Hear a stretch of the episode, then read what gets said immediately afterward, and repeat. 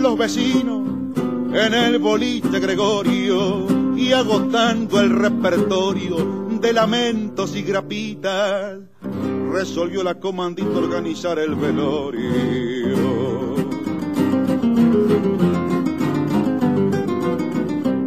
Desocuparon la pieza y chiflafostro y calambre acomodaron al fiambre arriba de dos bordalesas.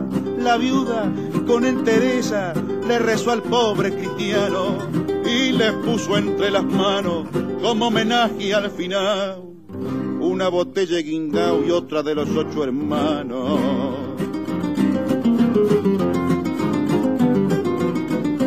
Las esponjas más famosas hicieron acto de presencia y llegaron condolencias de San Juan, Chile y Mendoza.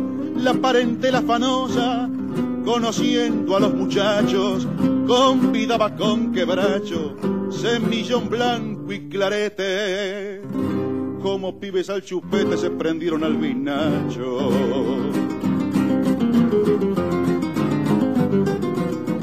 Cerquita de la mañana, el esclavio hizo su efecto y la falta de respeto ya fue propio una macana. El llanto se hizo jarana y la pena fue un holgorio. El lío fue tan notorio que saliéndose del jonca, el final tiró la bronca y se fue otro velorio.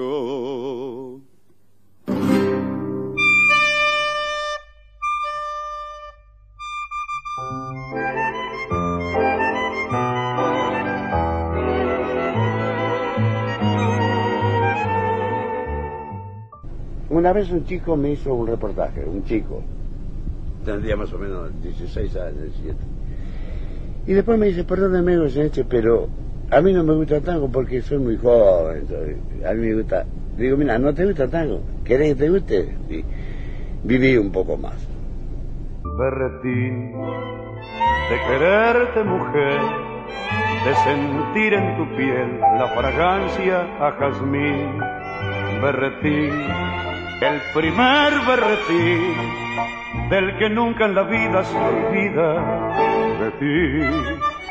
No es amor, de ese amor tan carnal, ni es pecado mortal, es locura, es en fin un capricho apasionado o un castigo que me han dado, o es nomás un obstinado berretín.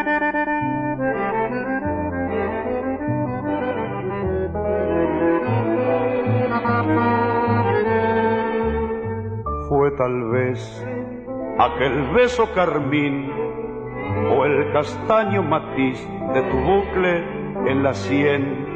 Yo no sé cómo puedo querer si menos que mañana más siempre que hacer. No es amor, ese amor tonto al fin, ni es decir por decir que estoy loco por ti es un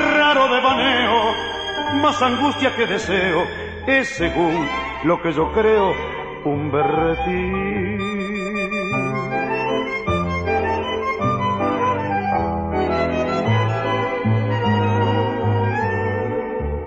Puede ser que te diga que no, que es mentira que yo te he sabido querer. Puede ser que otros amen igual, pero más, te lo juro, ninguno jamás. Di que no, pero piensa que sí, que lo nuestro nació, pero no ha de morir, porque más que vanidoso, más que dulce y ardoroso, es un simple, es un hermoso berretín, porque más que vanidoso, más que dulce y ardoroso, es un simple, es un hermoso berretín.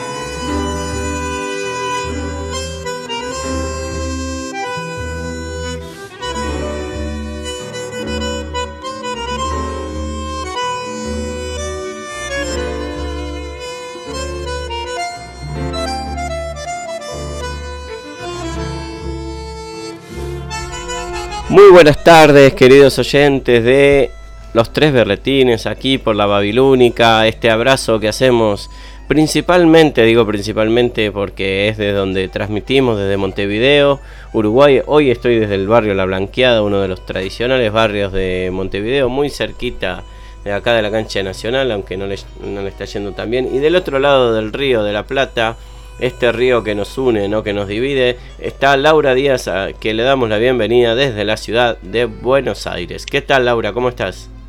Hola Santi, ¿cómo estás? ¿Cómo andan todos por ahí? Muy bien, muy bien. Una tarde que ahora se ha puesto soleada, esperando un Santa Rosa anticipado con tormenta, pero ahora salió el sol, llovió casi todo el día, hay alertas meteorológicas aquí por Montevideo. No sé cómo estarán Ajá. por allí están también bañados por la lluvia. Ah, ah. Ahora salió el sol, pero la mañana llovió un montón, así que está lindo, hace calor en realidad. Bueno, y tengo, tengo un montón de saludos a toda la gente que nos, nos escucha, a Richard, que, que, es un amigo que siempre nos, no, no, solo nos escucha, sino que también nos difunde. Eh, el otro día estuvimos juntos ahí, el feriante, así que eh, en toda la feria del Parque Rodó, en todas las ferias, ahí mete, mete el tango para, para la chapa y la chapa de la Babilónica. Y también quería saludar a, unos eh, parientes de España y bueno, sobre todo por la partida de mi tío Lorenzo. Después vamos a escuchar un tango que se llama Lorenzo. Nos vamos a poner de fondo durante este programa porque eh, mi querido tío Lorenzo, más bien Lorencito, pues su padre era Lorenzo, un, un dandy de, de la noche porteña tenía muchos eh, bares y, y, como se decía en una época. Era, era su, su, negocio y bueno, conocía muy bien la noche porteña los artistas. Eh, el otro día hablábamos de Luis Aguilé, bueno, prácticamente eh, empezó su carrera en, en, en las boats de, de, mi tío Lorenzo eh, Luis Aguilé. Que lo pasabas en tu programa, Laura, el otro día. Sí, justamente en una pausa en el día lo pasé para los niños, una canción de Pinocho. Luis Aguilé. Pinocho. Pinocho, y, y, bueno, vos tenés algún otro saludo mientras escuchamos a Astor Piazzolla de fondo. Eh, sí, quería saludarlo, bueno, Quique Figueroa que siempre nos escucha y también a Diana, a Diana que me acaba de decir que se conectó a la radio y por supuesto a Silvia y a Celeste y a Julio que nos trajeron aportes para el programa de hoy. Así que bueno. Hoy tenemos estamos. un montón de aportes.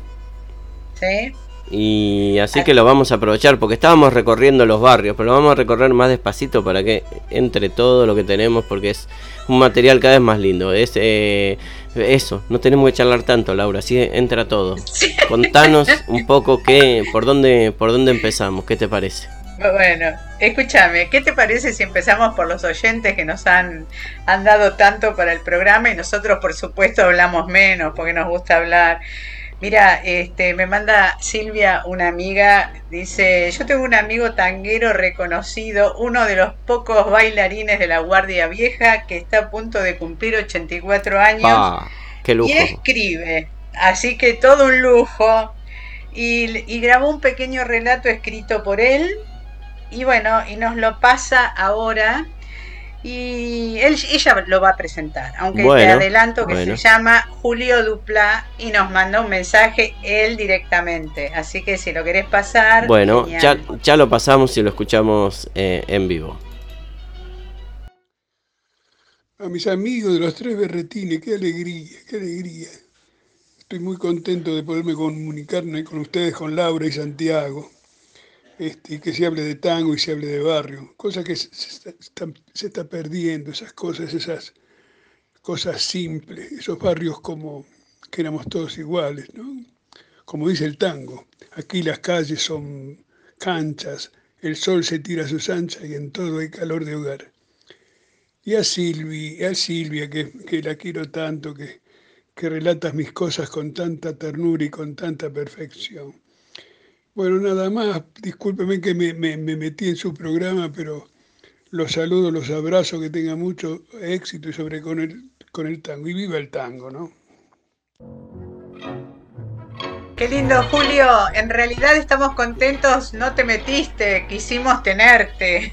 Un lujo, claro, tener una voz así. ¿Cuántas historias de tango tendrá? ¿Cuánto para aprender? Porque bueno, uno está aprendiendo también. Yo soy de chiquito eh, ahí con el tango, pero aprendiendo siempre. Y me imagino que personas como, como Julio nos tienen mucho para contar, relatar, generarnos ese clima de tango, que es lo que nos gusta. Escuchar tango porque es una música hermosa, hermosa. No me, no me canso de decirlo puedo escuchar cualquier cosa, pero después cuando uno se pone a escuchar un tango, el alma va para otro lado y toma otra dimensión. Bueno, eh, pones a Silvia, este, que lo presenta y lee el escrito que él escribió, perdón la redundancia, pero bueno. Bueno, escuchamos a Silvia entonces. Julio Dupla es el milonguero que todos deseamos conocer. Defensor de la música que nos hermana, interpreta en su danza el tango que todos queremos bailar y plasma en sus escritos historias de viruta y querosén. A sus 83 años sigue dando que hablar en su querido barrio de Villa Urquiza, en donde ya es leyenda. Voy a leer un texto de Julio Dupla. Se llama Recordando. Decían cuando era pibe que las cosas que dicen los viejos era la única verdad, hasta los escuchábamos. Que a las madres fabriqueras los vecinos le cuidaban los pibes en sus ausencias, que las calles eran como parques de diversiones, donde existían todos los juegos juntos, que el hambre era una cosa cotidiana, que compartíamos todos y no se notaba, que los domingos el sol era tan brillante y distinto a los demás días de la semana, que los sábados a la tarde las peluquerías se llenaban de muchachos para fajarse con gomina y peinado a lo patito, afeitado a la navaja, porque a la noche era la fiesta brava de los tangos en los clubes de barrio, donde los tarros con brillo y los pantalones con raya cortaban. Así homenajeaban al tango bailado, mientras las madres en sillas incómodas controlaban a las niñas a ver con quién bailaban y abrazaban los tapados que las pibas le dejaban. Tiempos simples que he vivido allá por mi barrio lindo de Villa Urquiza, al fondo la llamaban la Siberia, en donde todos éramos iguales.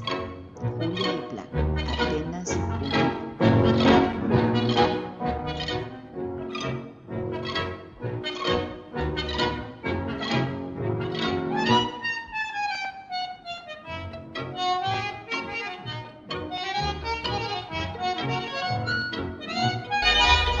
bueno, estos segundos para reflexionar sobre esta presentación y este texto hermoso que eh, nos ha leído eh, Silvia y le agradecemos muchísimo por aportar a este programa que eh, nos hace compañía en esta tarde de todos los jueves.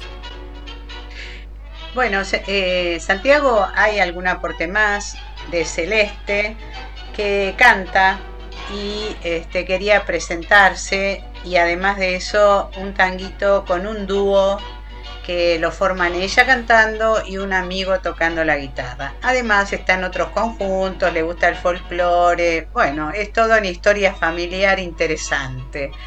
Este, Decinos el nombre para que la reconozcamos y podamos buscarla aunque sea en las redes. Eh, se llama Celeste Fernández y es mi sobrina, así que toda una historia de arte familiar muy grande, así que bueno, herencia, herencia, así que ahí está y se presenta a ella. La presentamos con mucho gusto.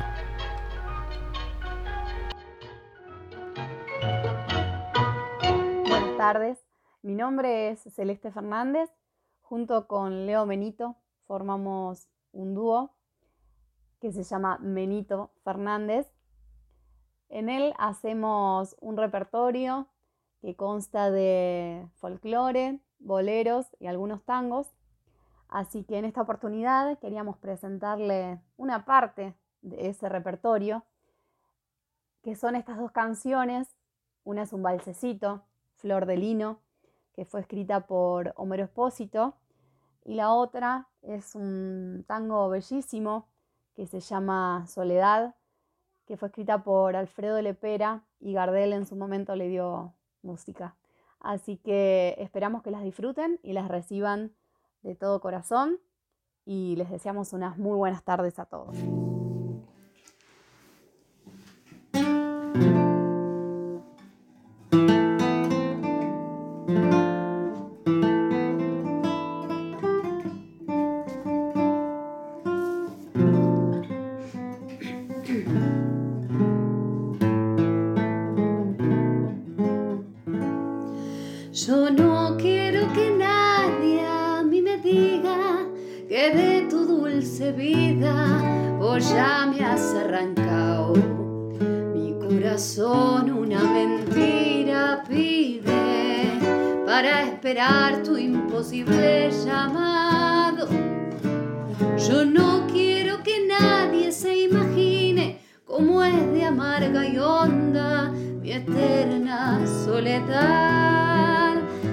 Pasan las noches y el minutero muele la pesadilla de su lento tic-tac.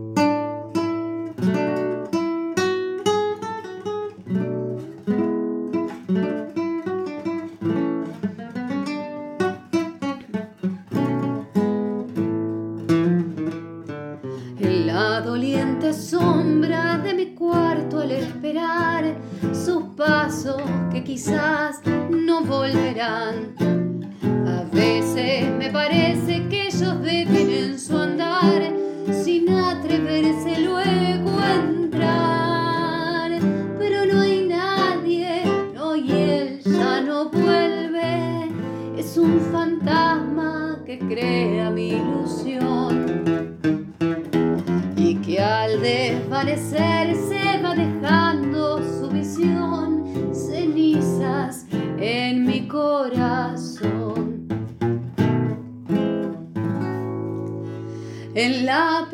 if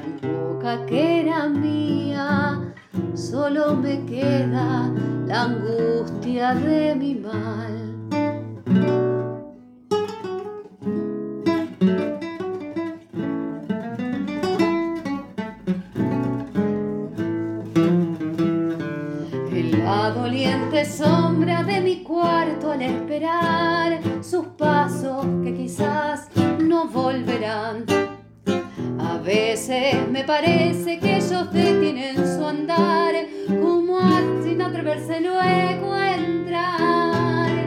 Pero no hay nadie, no y él ya no vuelve. Es un fantasma que crea mi ilusión al desvanecer se va dejando su visión, cenizas en mi corazón.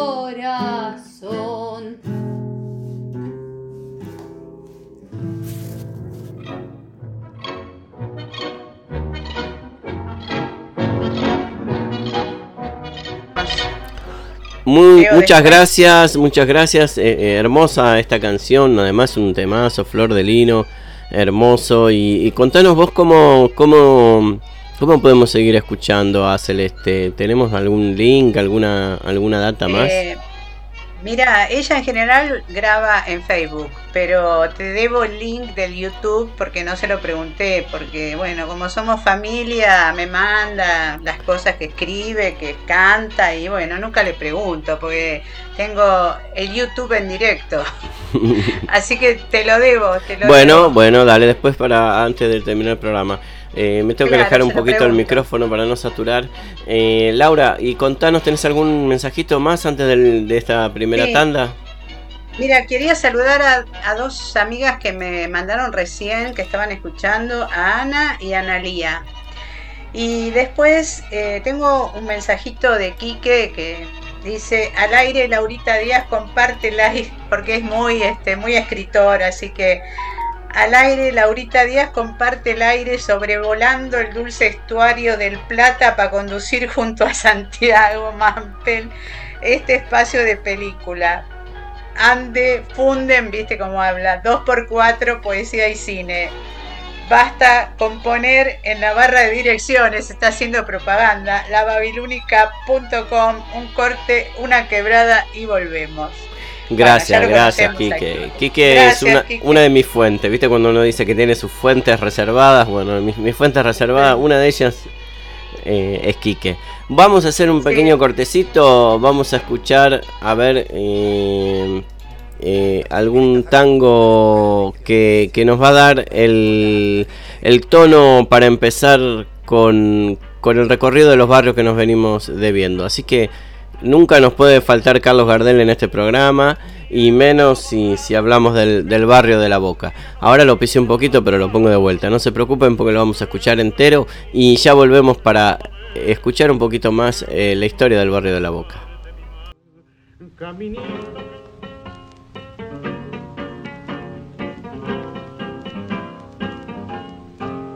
Caminito tiempo ha borrado, que juntos un día nos viste pasar. He venido por última vez, he venido a contarte mi mal. Caminito que entonces estabas bordeado de trébol y juncos en flor. Una sombra ya pronto será una sombra lo mismo que el sol.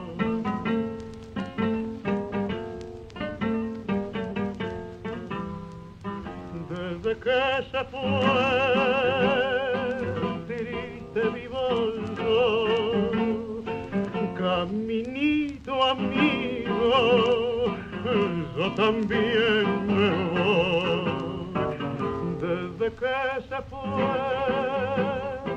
nunca más volvió. Seguiré sus pasos, caminito adiós, caminito que todas las tardes feliz recorría cantando mi amor. No le digas si vuelve a pasar que mi llanto tu suelo regó caminito cubierto de cargo, la mano del tiempo tu huella borró. Yo a tu lado quisiera caer que el tiempo nos mate a los.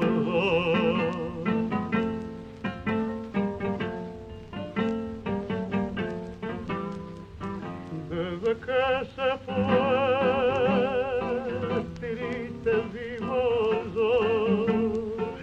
caminito amigo, yo también me voy. Desde que se fue, nunca más volvió.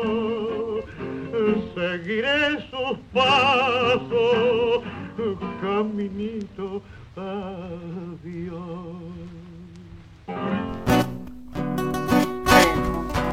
Bueno, estamos, eh, recién escuchamos eh, el tango Caminito por Carlos Gardel. Y, Laura, ¿cómo nos introducimos al barrio de La Boca? Porque vinimos recorriendo, le contamos a los que empezaron en este programa a escuchar eh, que, venimos recorriendo los barrios porque da para tanto, ¿no? Para hablar de las esquinas, de los romances, de, del barrio de la infancia. Y ahora, ahora vamos a entrar en el barrio de La Boca. ¿Cómo, cómo hacemos para entrar?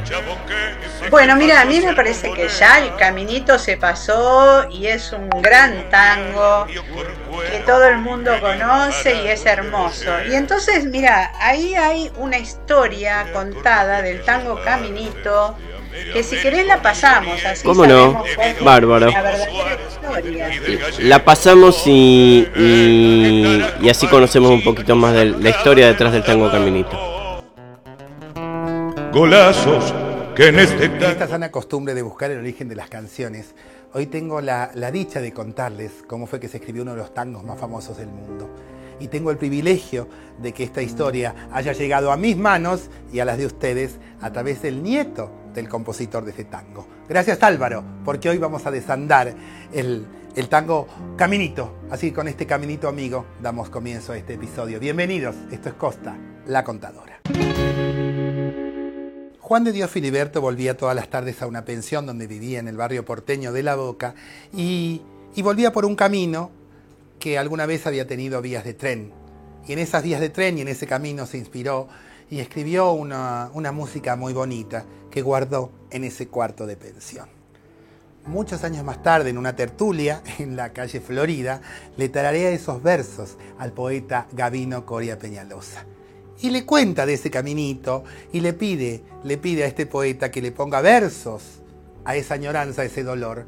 Uh, y Gavino recordó un amor de juventud, un dolor de su propia juventud, y así nació este tango, Caminito.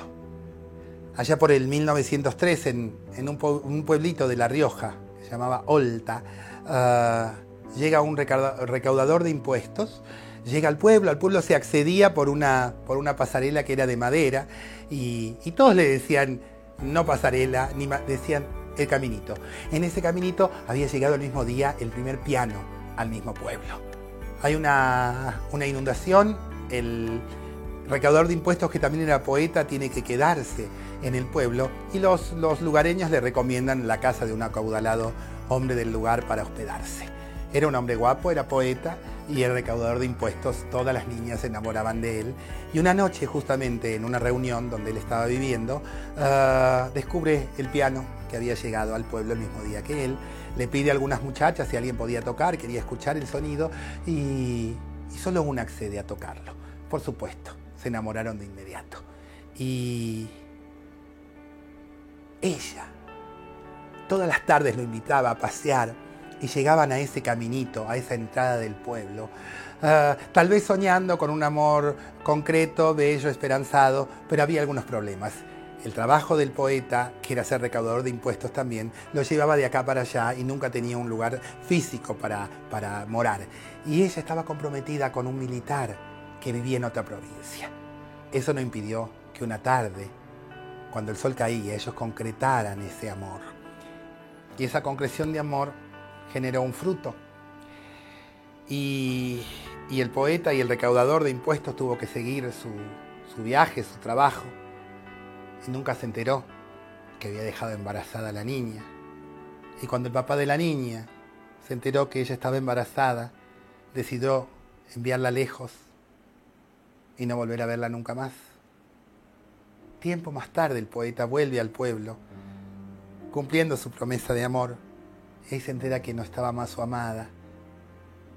Y ahí es que va a esa pasarela de madera por la que se accedía al pueblo y llorando sobre esas maderas empieza a escribir el tango Caminito. Se va a San Luis y en un cuarto de pensión justamente desgrana ese amor y empieza Caminito que el tiempo ha borrado, que juntos un día nos viste pasar He venido por última vez, he venido a contarte mi mal. Caminito que entonces estabas, bordeado de trébol y juncos en flor, una sombra, ya pronto serás una sombra lo mismo que yo. Desde que se fue, triste vivo yo, caminito amigo, yo también me voy. Desde que se fue, nunca más volvió, seguiré sus pasos caminito.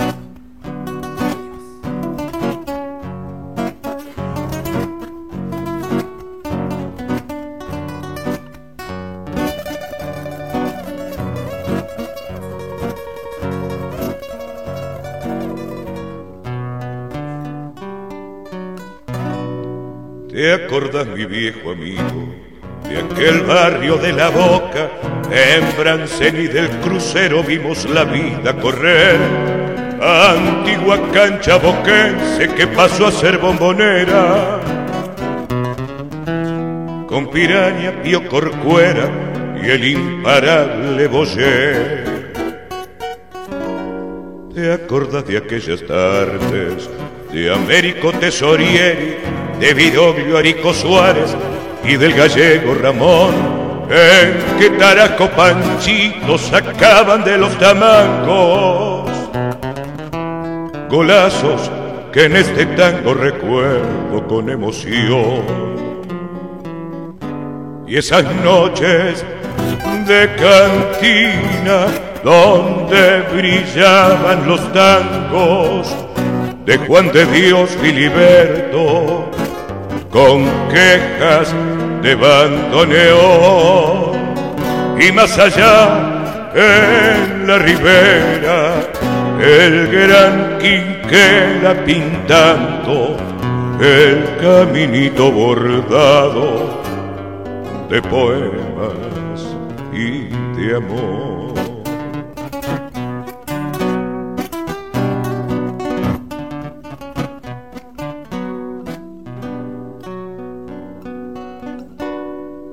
¿Te acordás del pibe de oro? Perico y el machetero, Cherrito que a la de cuero la jugaba al ajedrez, la boina de Severino volando en un entrevero, dale boca, dale boca, vibra lo mismo que ayer. Y la piba milonguera del patio del conventillo pasó dejando su brillo para perderse después. El tano viejo cantando con su voz ronca de vino. Si hasta se sintió argentino aquel noble genovés. Y esas noches de cantina donde brillaban los tangos de Juan de Dios Filiberto con quejas de bandoneón. Y más allá en la ribera el gran quinquela pintando el caminito bordado de poemas y de amor. Y el tano viejo cantando con su borronca de vino se sintió argentino aquel noble ve. Mi barrio, La Boca, eh, Luciano de Vita. Ahora sí lo digo bien porque recién me mandé una macana, dije eh, otro tango y era el tango que cantó Celeste se llamaba Soledad. Entonces eh, ahora lo corrijo. Este, en cambio, estamos hablando del barrio de La Boca, de la historia. Eh, me dice Quique en un mensajito, eh, hermosa la historia de la boca igual que, igual que el tango, ¿no? Porque ya la historia en sí misma, esta que contaba eh, la contadora Costa, enriquece mucho y revaloriza cuando uno escucha el tango Caminito. ¿Querés decir algo más de la boca? Porque la boca es un barrio importante. Sí, no solo, no solo fútbol. No, de hecho, me parece que todo lo que pusimos hasta ahora pinta un poco, es como un paseo turístico por la boca, ¿no? Los dos tangos, la explicación de la contadora sobre el tango caminito. Y bueno, y es un barrio muy importante que está situado al límite sudeste de la ciudad, ¿sabes? Y justo está en la desembocadura del riachuelo, en el río de la Plata, por eso le pusieron el barrio de la Boca. Aparte, bueno, que está la bombonera para los que son de Boca Junior, etc. Pero una cosa interesante era que así como decimos que eh, la, provincia de Buenos Aires no termina en la General Paz, acá la Boca no termina en la calle Caminito, que es una de las calles más importantes. Todas las casas son pintadas de colores, con materiales acanalados y es muy importante la calle Caminito porque además es muy turística, hay muchos espectáculos incluso en la misma calle sobre baile de tango, etc. Pero también hay otras cosas muy importantes. Frente al riachuelo, en el medio del riachuelo, tenemos la isla Maciel, que se ve desde ahí, desde la orilla. Después hay un centro cultural que enseñan distintas música, este, eh, música, eh, enseñan también pintura, etcétera, ¿no? mucho, es muy lindo. Yo una vez estuve ahí. Y una cosa re importante es de Quinquela Martín, nuestro gran pintor que pinta su aldea y es universal, porque se dedicó a pintar toda la parte de la boca. Es boquense, ¿no? Y ahí, además de Quinquela Martín, surgieron un montón de artistas y expresiones culturales de todo tipo. Por ejemplo, eh, supongamos, eh, él estudió dibujo, Quinquela Martín y pintura con el maestro italiano Lazzari, quien fue el único profesor de él, pero tenía una gran virtud. Pintaba su ambiente, su entorno, su barrio, al cual conocía muy bien. De esta manera, entonces, hizo honor al dicho, pinta tu aldea y serás universal. Y de hecho, todos los cuadros de Quinquela Martín están ahí, pintados en la boca. Así que bueno, eso es un poquito lo que yo tengo, digamos, de la boca para decir que hay muchas cosas importantes en la boca. Y muy lindo el barrio y en la época que no era de pandemia, muy turístico y muy visitado por extranjeros. No sé si vos querés agregar algo, porque obviamente eh, seguro. Eh, bueno, casi por ser vecino de la Boca, bueno, soy de Valentín Alcina. En realidad, del otro lado del puente, ya, ya hemos hablado de Valentín Alcina. Pero digamos, es un paso obligado para ir a Capital, la Boca. Pero una de las salidas más recurrentes cuando yo era chico, somos una familia bastante humilde, y, pero nos gustaba recorrer los barrios y ir a ver... Eh, que había en cada barrio y, de la boca, sin duda que el Museo de Quinquela Martín era una fascinación. No sé si no lo conocen, si hay un porteño que no conoce el Museo de Quinquela Martín, es obligatorio ir a esos pisos, ver esos cuadros enormes de los obreros trabajando. Esa escena que se ve, uno puede ver desde ese ventanal casi eh, la imagen viva de esos retratos. Eh, un, artista que, que fue eh, cultivado por el mismo barrio, ¿no? Porque él era, eh, eh, era huérfano y, le, le, han, entre todos, le han pagado los estudios, los, entre el barrio hizo una colecta para que él vaya a estudiar a Italia y vuelva hecho todo un profesional, entonces dedicó toda su vida a pintar la boca. Hay que decir que vale la pena visitar el museo, yo lo he visitado la última vez que, que fui a Buenos Aires y bueno, nos decían también el trabajo que toma también mantenerlos en buen estado esos cuadros, porque son realmente cosas que después no se recuperan más. Así que ojalá que en el tema de restauración, cuidado y todo eso se sigan manteniendo y que se ponga mucha atención en esto de, de, de, mantener nuestro patrimonio porque un artista de, como Quinquela es, es único. Y, yo lo digo que soy nada que ver hincha de River. Yo creo que estas cosas no van con rivalidad de River y Boca si no existiera. Además River dicen que nació también en el mismo barrio, por eso son el clásico. Eh, pero que la admiración que tengo por Quinquela es eh, una cosa que... Eh, uno de los recuerdos más lindos que tengo de mi Buenos Aires querido. Así que nada más que esto para no, no, robar más tiempo al programa. Mira, hacemos una, una pequeña pausa eh, y, y, nos vamos con un tango de. Ya que vamos, vamos a ser presente un poquito al Uruguay, porque estamos también muy porteños. Eh, Julio Sosa, pero ¿a quién no le gusta Julio Sosa? Si uno dice Julio Sosa, ¿a quién, ¿dónde lo amaban más? En Argentina, en Uruguay lo aman en todos lados. Entonces, eh, de Las Piedras, Las Piedras es una ciudad que queda acá cerquita, lindante a Montevideo, que es de, del departamento de Canelones. Eh, de ahí era Julio Sosa que nos va a, cantar este tango que se lo dedico a Luis Micheli, que le, gusta mucho este tango, que se llama ¿Qué me van a hablar de, de amor? Julio Sosa. Y volvemos ya con la columna de cine.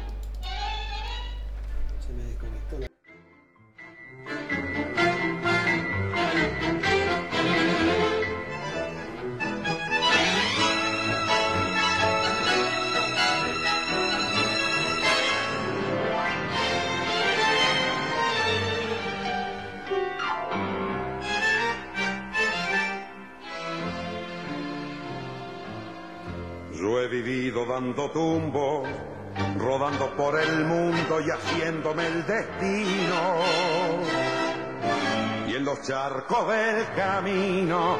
La experiencia me ha ayudado por vaqueano y porque yo comprendo que en la vida se cuidan los zapatos andando de rodillas. Por eso me están sobrando los consejos que en las cosas del amor, aunque tenga que aprender, nadie sabe más que yo. Yo anduve siempre en amores que me van a hablar de amor. Si ayer la quise, ¿qué importa? ¿Qué importa si hoy no la quiero? Eran sus ojos de cielo, el ancla más linda que ataba mis sueños. Era mi amor, pero un día se fue de mis cosas y entró a ser recuerdo. Después rodé mil amores que me van a hablar de amor. Muchas noches el invierno me ató desde el pasado la soga del recuerdo. Pero siempre me he soltado como un potro mal tomado por vaqueano y porque yo que anduve enamorado rompí como una rosa las cosas del pasado y ahora estoy viviendo en otra aurora. No, no me expliquen el amor, que aunque tenga que aprender, nadie sabe más que yo.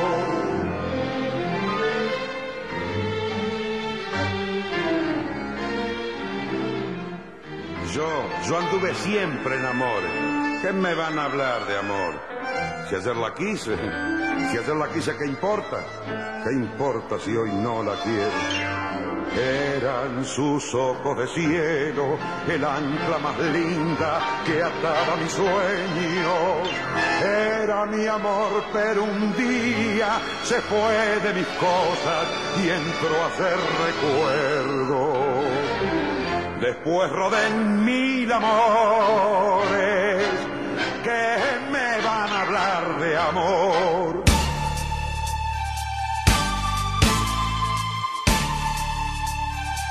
Todos los jueves, todos los jueves, cuando son las 20 horas, la ciudad de Montevideo. Y todos comienzan a bajar las persianas. Nosotros le ponemos música y todas las pilas a tu regreso. El túnel del tiempo. Es el momento del día donde baja el sol y sube el volumen. 20 horas Montevideo, Buenos Aires. A las 18 horas de Nueva York y a la hora cero de Madrid.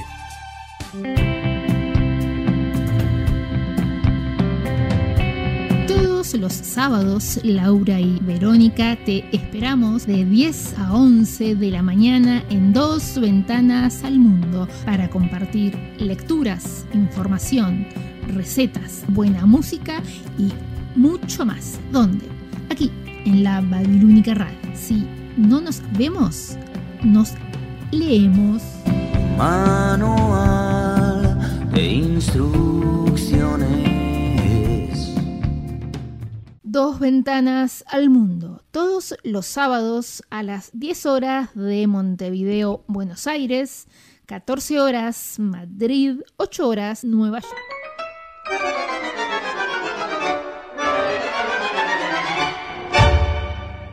Qué casa, qué familia. Desde las dos de la tarde que están en ese maldito cine.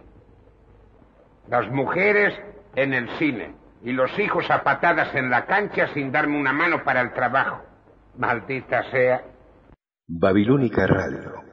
Si no nos vemos, nos escuchamos. Saludo con clic. Cada día es único e irrepetible y gracias a...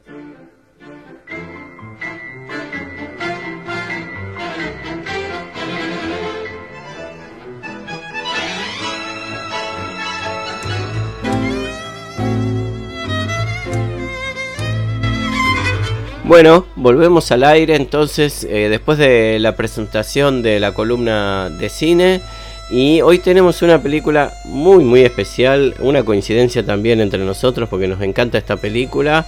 ¿Y de qué se trata Laura? En este caso te doy la derecha de que la tenés que presentar vos. Después vamos a saber bueno, por qué. Bueno, después igual cualquier cosa agregada. Sí, sí, sí, porque es Te una, dejo agregar. te una dejo de mis películas preferidas de hace tiempo, sí. Sí, bueno, aparte que es una película argentina con todas sus características, ¿no? Del cine argentino. Te cuento que se llama Mala Época y que fue estrenada el 31 de diciembre de 1998 y el los directores y los guionistas son cuatro, todos los mismos. Nicolás Saad, Mariano de Rosa, Salvador Rossetti y Rodrigo Moreno y algunos de los artistas, porque hay infinidad en el elenco, son Diego Peretti, Virginia Innocenti, Oscar Alegre y Daniel Valenzuela, Carlos Rofe, Rolly Serrano, Marita Ballesteros, Carlos Moreno y tengo que decir que también Marité Reusi, o sea, mi mamá, también actuó en esta película haciendo el personaje de Celia. Así que bueno, el verla me recordó de nuevo estar con ella, aunque ya partió, pero bueno, es un lindo recuerdo y es una herencia que nos deja de arte. Así que bueno, y te cuento un poquitito un resumen de la película, porque a lo mejor lo quieren ver y entonces, bueno, ¿viste? no hay que hacer, el, como decís vos, spoiler, ¿no? Sin spoiler, Bueno. pero hay que decir de la calidad y- de la... Es una película, digamos, coral, que son distintas Sí, historias que se van entrelazando. Una más Sí, interesante hay- que la otra, y ya que tiene que ver con el tango también porque es de un espíritu porteño muy fuerte, muy fuerte. De hecho, hay una... Hay una escena al principio, espera, perdón Laura, hay una escena al principio que yo digo, esto está filmado en la casa de mi abuela. Porque era igual, Ajá. pero igual los mismos mosaicos, la mismo, el mismo pasillo. Eh, eh, la casa de, de mis abuelos era en, en San Cristóbal, en eh, Jujuy y Humberto Primo, digamos. Así que, pero bueno, no sé, tendría que con- conectarme con el director a ver si era esa casa, pero era igual. Pero yo supongo que en esa época las casas se hacían bastante parecidas, por eso. Pero vos ibas a decir algo, te interrumpí, perdón, Laura. No, no importa, el asunto es que no nos pisemos, porque de tanto que queremos decirle a los oyentes, por ahí nos pisamos, ¿viste? No, que son cuatro relatos cortos, como vos decías, cada uno con un hilo argumentativo distinto y que transcurren en Buenos Aires durante elecciones legislativas. Es un tiempo de elecciones y la gran ciudad es el marco de cuatro historias y que se caracterizan por frustraciones y decepciones. Y las cuatro partes, digamos, están unidas por este diputado va a ser electo. De hecho, si vos ves todas las cuatro partes, el hilo conductor son los afiches que están en las paredes sobre la elección que se va a realizar. Y bueno, un candidato a diputado que se llama Carlos Cacho Celestini, que es el actor Carlos Garrit, inunda, bueno, justamente toda la ciudad y se lo puede ver en cada uno de los relatos, que era un poco lo que te decía. Y las cuatro partes son, una se llama La querencia y trata de un muchacho que viene del interior, que llega a Buenos Aires en busca de un lugar donde alquilar, por supuesto es una pieza en un conventillo, y en el camino un accidente le va a traer graves consecuencias. Y este, bueno, yo lo que vi de esto también es que las imágenes a veces detenidas, las expresiones de este muchacho que es el actor principal, porque lo que pasa es que en cada una de las partes hay un actor principal y otros que dan vuelta, digamos, haciendo otros papeles secundarios. Y lo que veía era que en estas imágenes él expresaba un poco su sentimiento de desarraigo, de tener que adaptarse a Buenos Aires, de ver cosas que nunca vio en el campo, por ejemplo. Bueno, no sigo contando por si alguien la quiere ver. La otra parte es vida y obra. Está genial, genial. Es la descripción de una obra, justamente la obra de un edificio, donde hay un grupo de albañiles paraguayos y donde cambia la dinámica entre Ah, ellos. es verdad que para- el actor principal, eh, que una es película y Omar, al momento es de Daniel Valenzuela. Mar, fuiste totalmente... Feo. Y resulta que ellos, digamos, hasta algunos se quedan a dormir en la misma obra porque trabajan todo el día, hay peleas entre ellos, y en un momento dado, eh, eh, bueno, todos miran a las chicas que pasan por la calle, típico, y en un momento dado él tiene una visión de la Virgen, dice, ¿no? Y entonces lo, lo que rescaté de esto es que llamaba a todos a estar unidos, ¿no? Porque cada uno estaba en la suya, cada uno con sus características. Me pareció un gesto, digamos, de solidaridad entre ellos. Después hay otra parte que se llama Está todo mal. Y sigue la historia de un adolescente en un barrio de casa de clase alta en Buenos Aires y sus intentos de concretar un romance con una compañerita de su colegio. También muy típico. Y por último, una parte que el actor principal se llama Antonio en la película, pero que la hace Diego Peretti, gran actor. Es un sonidista que trabaja en los actos de la campaña política de Celestini, este diputado, cuando él conoce a una chica y se enamora de ella, pero la posición frente a este hecho le va a traer problemas con el diputado y toda la campaña que hace. Bueno, eso es un poco, digamos, las características de la película. No sé, después vos si querés agregar algo más. No, eh, que- eh, realmente Sí. son de mucha originalidad los cuatro episodios, de un, de un toque porteño muy importante. Eh, creo que fueron todos egresados de la Escuela de Cine de Buenos Aires. Y bueno, alguna, alguna joyita de la película, además de la participación de tu mamá, es que participa Ricardo Mollo. Recién estaba buscando un audio que casi se me cuela, en Sí, realidad se me sí. coló. Eh, Ricardo Mollo, el, el guitarrista y cantante de Divididos, participa en esta película, es uno de los personajes, así que también si, si la ven lo van a encontrar. Eh, ¿Querés que te cuente una anécdota de él? Dale. Porque en un momento dado Petinato en la televisión lo entrevista y entonces dice, ¿es verdad que vos en esa escena estabas borracho? Dice, bueno, sí, puede haber sido, porque yo volví de cemento de tocar toda la noche. Dice, igual el director me dijo que yo tenía que hacer de un este de un actor borracho y está en una escena justamente con el chico principal y bueno nada una anécdota que encontré por ahí que la escuché que me parecía interesante. Y después si alguien la quiere ver si pone en YouTube mala época película completa la van a encontrar. Así que está buena y está apoyada por la Universidad del Cine Argentino también no que eso fue muy importante.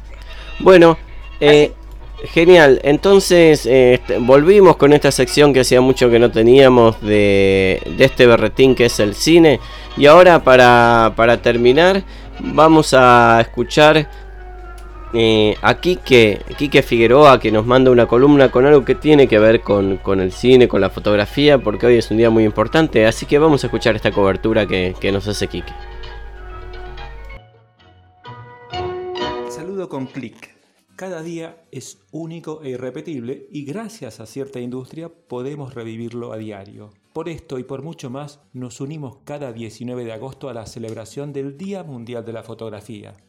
La elección de la fecha no es arbitraria, sino que se remonta al lunes 19 de agosto de 1839, cuando Louis Daguerre, durante una reunión de la Academia de Ciencias en París, anunció la invención del daguerrotipo. Así, estos fotógrafos incipientes de las principales ciudades invitaron a celebridades y figuras políticas a sus estudios con la esperanza de obtener una imagen para exhibir en sus ventanas y áreas de recepción. Algo como lo que se puede seguir observando en la vidriera de la fotógrafa Anne-Marie Heinrich en Callao 1475, en pleno barrio norte porteño, lugar donde el viandante puede demorarse minutos eternos capturando parte de la magia que emana de aquellas fotos. Aquel invento se liberó generosamente al público, convirtiéndose en lo que hoy daríamos en llamar un software de código abierto, listo para que se lo utilizara en todo el mundo, gracias a que Daguerre y Nips recibieron pensiones vitalicias del Parlamento francés. Esto les permitió poner su proceso fotográfico a disposición del público. Nipse trabajó en las reacciones químicas para lograr retener la imagen en base a sales de plata y una caja oscura, mientras que Daguerre fue el autor de la técnica con el hardware de aquel entonces. Podríamos decir que el anuncio fue viral. Solo en cuestión de días, los ópticos y químicos de París agotaron los suministros necesarios para fabricar cámaras y placas. Las mejoras al proceso siguieron en unas semanas. De hecho, el manual de instrucciones de Daguerre se tradujo a una docena de idiomas en muy pocos meses. Ya nadie quería que le pintaran un retrato, todos querían tener su daguerrotipo. Se abrieron estudios en todo París, la daguerrotipomanía se extendió desde allí al resto de Francia, el canal de la Mancha para llegar a Inglaterra y desde allí lo haría hacia el Atlántico. Una foto tiene la capacidad de capturar un lugar, una experiencia, una idea. Un instante pequeño, un átimo. Las fotografías pueden transmitir un sentimiento más rápido y a veces incluso más eficazmente que las palabras. ¿Qué hubiera sido de nosotros de no haber tenido los telefonitos para registrar ciertos momentos de la cuarentena? Hoy Google Fotos nos recuerda todos y cada uno de los días de nuestros últimos años. Todo eso es posible gracias a Daguerre, Nipse, sus sucesores y a la magnífica idea del gobierno francés de hacer que liberasen el producto otorgándoles una renta vitalicia. Las fotografías incluso trascienden el paso del tiempo. Una foto de hace 100 años todavía puede ser tan apreciada ahora como lo era entonces. Una foto tomada mañana puede ser igualmente apreciada por otros dentro de 100 años. Son fotos de una ciudad como la que nos regala el genial Alejandro del Prado.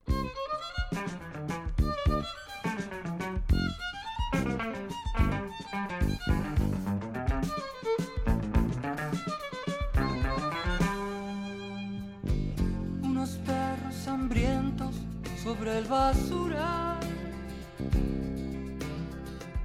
Un fueguito calienta a alguien que no da más. Un zapato, una lata, un gorrión, una rata, todos de una ciudad, fotos de una ciudad. Los camiones al alba rugiéndole al frío las casas las almas preparan el rito. Delantales, camperas, gorras y bolsitos, fotos de una ciudad,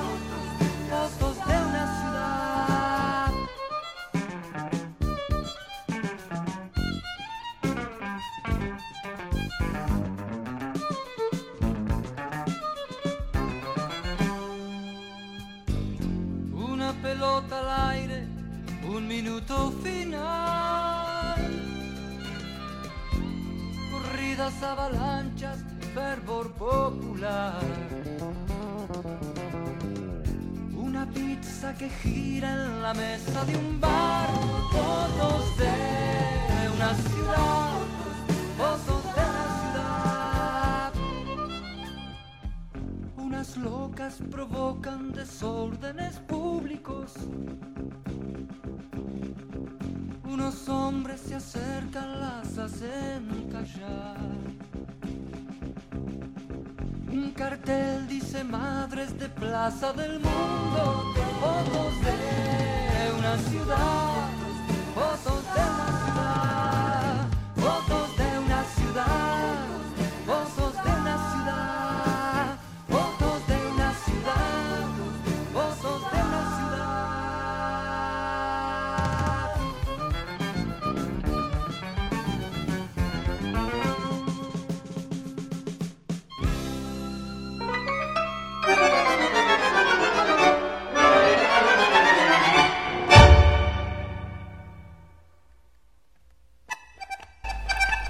Bueno, excelente informe sobre la fotografía de Quique, le agradecemos muchísimo la participación en el programa y me hizo recordar al, al día que San Martín se tomó una foto y eso hoy que hablamos de los museos y de, la importancia de, de lo que encontramos en los museos, hay un pequeño daguerrotipo muy, muy chiquitito, pero que tiene un valor inmenso, que es eh, el único retrato eh, que en versión original se conserva de San Martín. Había uno más que le hicieron el mismo día, pero eh, solo quedan estas dos copias. Una que está en el Museo Histórico Nacional, ahí en, en Parque Lesama. Y bueno, hablando de esa moda que decía, ¿no? Y de la. eh, de esta maravillosa técnica de- del daguerrotipo que permitió, bueno, nada más y nada menos que conozcamos eh, una imagen real y verdadera de, de nuestro héroe, héroe máximo San Martín. Solo quería decir eso para agradecer a, a Quique. Bueno, se nos fue casi el programa. eh, volando, volando. La verdad que sí, no, debemos algo, pero me parece que con un tango empezamos el tema que vamos a continuar el próximo programa como primer tema. ¿Te parece? Me parece. Porque me parece que hay que hablar del barrio sur de Sí, Montevideo, por que además supuesto, por supuesto, porque si no, pila. si no acá me van a hacer un piquete los, los uruguayos de que pasamos todos barrios de allá y nunca nombramos a los barrios de, de Montevideo, que son muchos y hermosos. Qué lindo que es Montevideo, es qué lindo, Laura.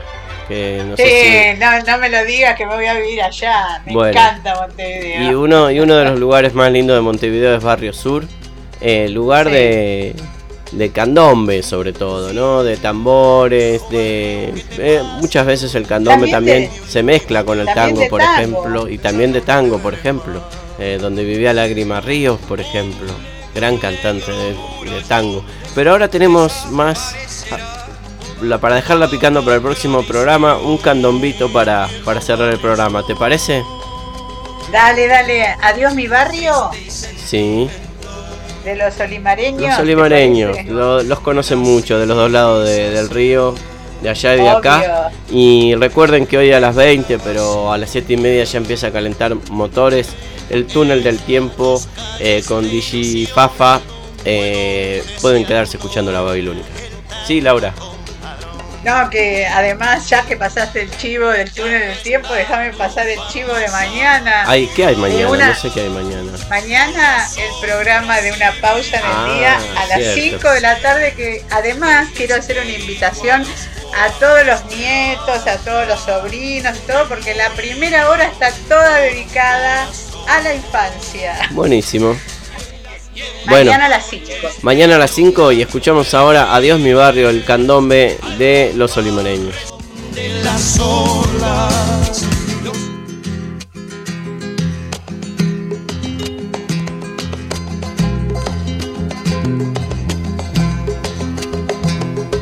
Viejo barrio que te vas, te doy mi último adiós, ya no te veré más. Murallón desaparecerá toda una tradición. Viejo barrio sur, Triste y sentimental,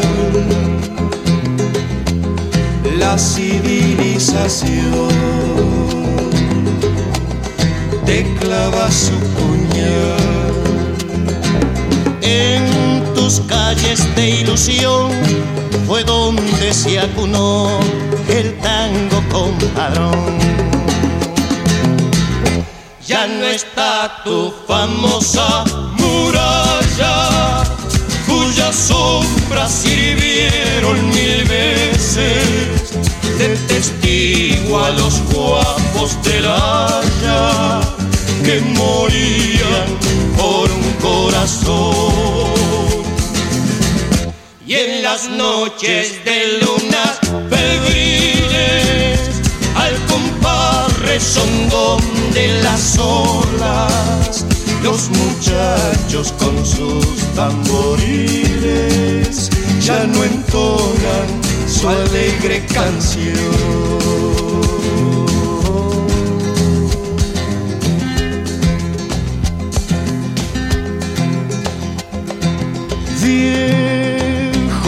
Que te vas, te doy mi último adiós, ya no te veré más. con tu negro murallón desaparecerá toda una tradición. Viejo barrio sur, Triste y sentimental, la civilización clava su puñal. En tus calles de ilusión fue donde se acunó el tango compadrón. El boliche ha cerrado sus puertas, ya no hay risa, ni luz, ni alegría. Y en las calles ruinosas, desiertas, sopla un viento de desolación. La piqueta fatal del progreso arrancó mil recuerdos queridos y parece que el mar en un rezo demostrará también su aflicción.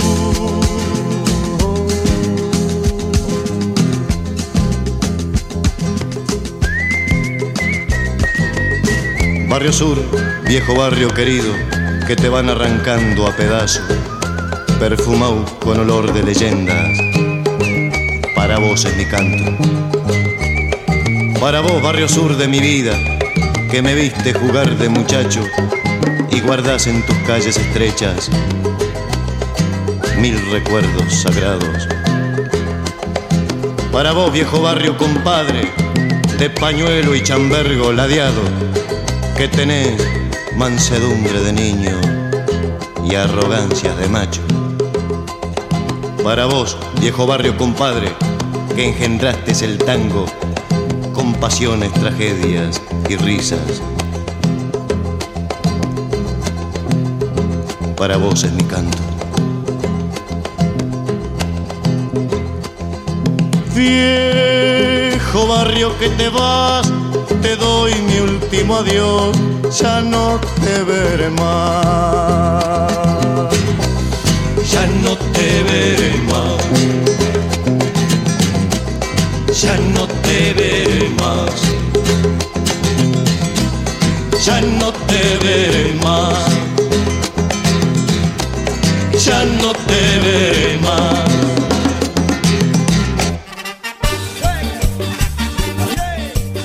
Hay gente que lo intenta muchas veces. Para nosotros, este es el último intento.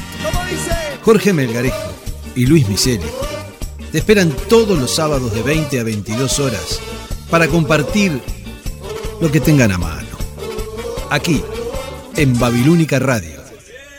Una radio para escuchar y compartir. ¿Cómo se escuchó? ¿Bien? El último intento. Todos los sábados, 20 horas Montevideo, Buenos Aires. 0 hora Madrid. 18 horas New York City. Aquí, por www.lababilónica.com.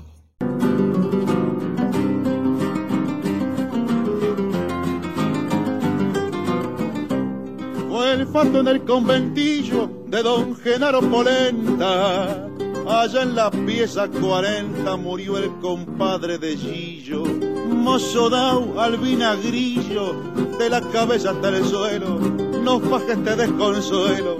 Anteayer a mediodía se mandó una leche fría y cayó redondo al suelo.